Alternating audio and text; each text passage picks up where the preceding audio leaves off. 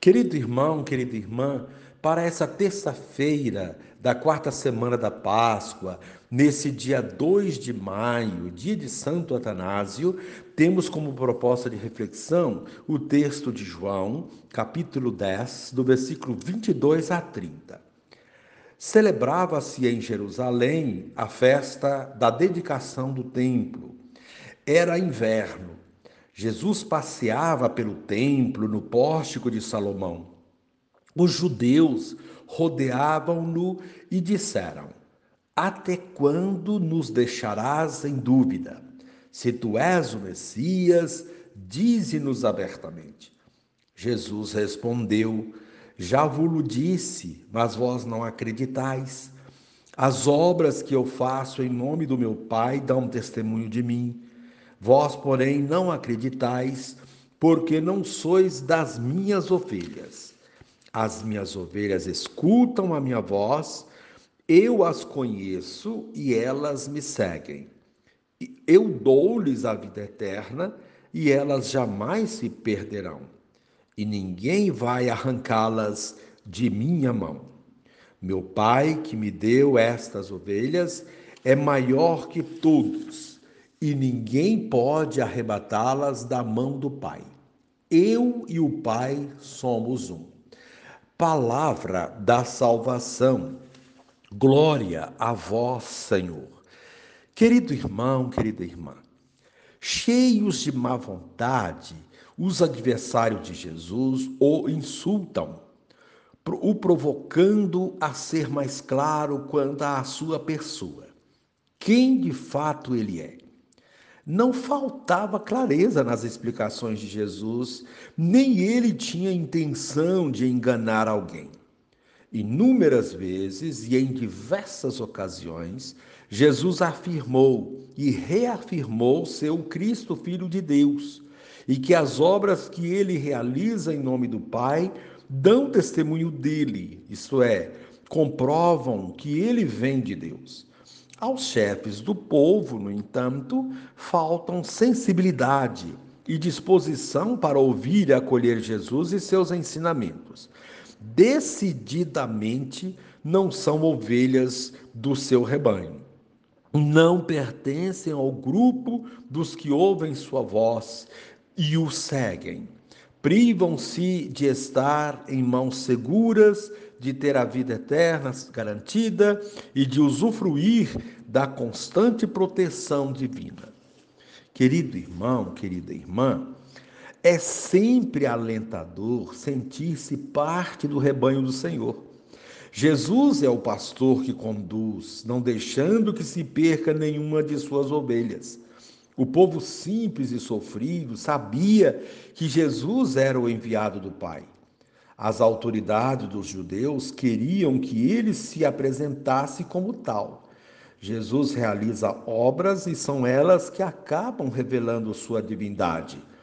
A unidade entre Jesus e o Pai é uma pequena amostra de que ele não veio por si só. Jesus mostra o rosto misericordioso do Pai e confirma que é o amor que move o coração de Deus. Sejamos capazes de ouvir a voz do Senhor, que nos chama continuamente, porque nos ama e quer nosso bem. Jesus, o bom pastor, nos quer pertencentes a seu rebanho e atentos à sua voz. Querido irmão, querida irmã, a proposta do dia, ouvir a voz do bom pastor, é estar disponível para viver o amor. E encerrando este momento, rezemos juntos. Ó Cristo Jesus, para pertencer à tua comunidade, precisamos acreditar em ti e obedecer os teus ensinamentos. Alguns ouvintes teus se recusaram a ouvir tua voz e seguir teus, teus passos. Recusaram-se a tomar parte no teu rebanho. Queremos, Senhor, renovar o propósito de seguir-te agora e sempre. Amém. Querido irmão, querida irmã, Dando continuidade à reflexão da palavra de Deus, da liturgia dessa terça-feira, da quarta semana da Páscoa, nesse dia 2 de maio, dia de Santo Atanásio, você poderá acompanhar na sua Bíblia os textos, Atos dos Apóstolos, capítulo 11, do versículo 19 a 26, rezar o Salmo responsorial, Salmo 86, e o texto de João, capítulo 10, do versículo 22 a 30.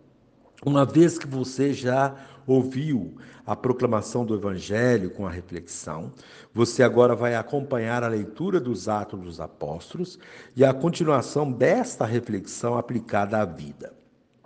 Naqueles dias, aqueles que se haviam espalhado por causa da perseguição que se seguiu à morte de Estevão, chegaram a Fenícia, à ilha de Chipre e à cidade de Antioquia, embora não pregassem a palavra a ninguém que não fosse judeu. Contudo, alguns deles, habitantes de Chipre e da cidade de Cirene, chegaram a Antioquia e começaram a pregar também aos gregos, anunciando-lhes a boa nova do Senhor Jesus. E a mão do Senhor estava com eles. Muitas pessoas acreditaram no Evangelho e se converteram ao Senhor. A notícia chegou aos ouvidos da igreja que estava em Jerusalém. Então enviaram Barnabé até Antioquia. Enquanto Barnabé chegou e viu a graça que Deus havia concedido, ficou muito alegre e exortou a todos para que permanecessem fiéis ao Senhor com firmeza de coração é que ele era um homem bom, cheio do Espírito Santo e de fé, e uma grande multidão aderiu ao Senhor. Então Barnabé partiu para Tarso à procura de Saulo. Tendo encontrado Saulo, o levou a Antioquia. Passaram um ano inteiro trabalhando juntos naquela igreja e instruíram uma numerosa multidão.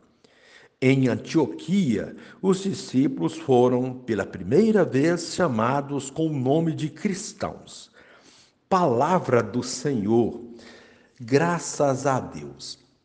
Querido irmão, querida irmã, continuamos o tema do bom pastor.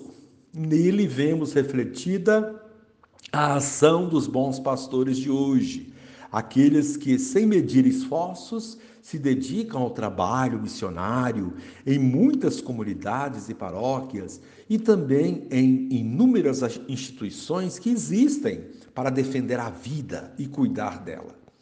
Na primeira leitura, vemos a mensagem de Jesus sendo difundida por diversas pessoas em várias regiões.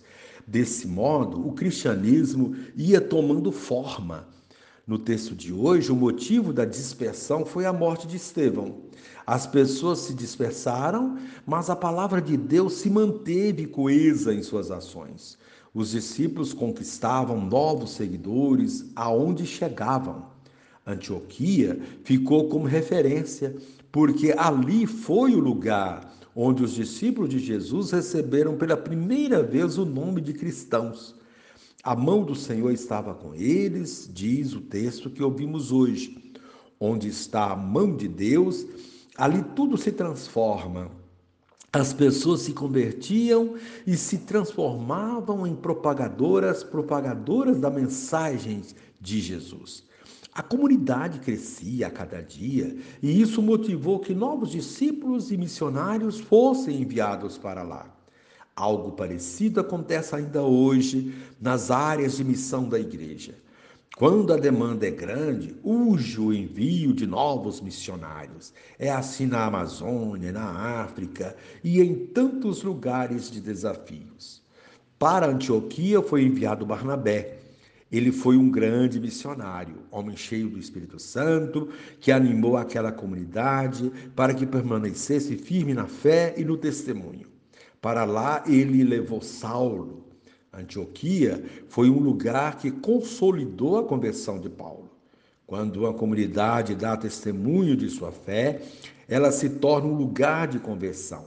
Saulo e Barnabé formaram ali uma dupla imbatível de missionários. Em um ano de trabalho, instruiu muita gente. O texto fala de numerosa multidão. Assim vemos o cristianismo sendo consolidado e Cristo triunfando pela ação dos seus discípulos. Querido irmão, querida irmã, hoje não é diferente. Cristo continua presente na ação dos pastores que ele confiou para cuidar do seu rebanho. Quem reconhece nele o Filho de Deus torna-se um dos seus, e ao se tornar um dos seus, escuta a sua voz, entende sua mensagem e a leva adiante, como fizeram Barnabé e Saulo. Quem é rebanho guiado por Jesus, o bom pastor, segue seu exemplo e se dedica inteiramente ao próximo, dando a vida por ele, se preciso for. Querido irmão, querida irmã, encerrando este momento, rezemos juntos. Pai, que eu saiba reconhecer a voz de teu filho, o bom pastor, e me deixe guiar por ele, recusando as sugestões dos maus pastores. Amém.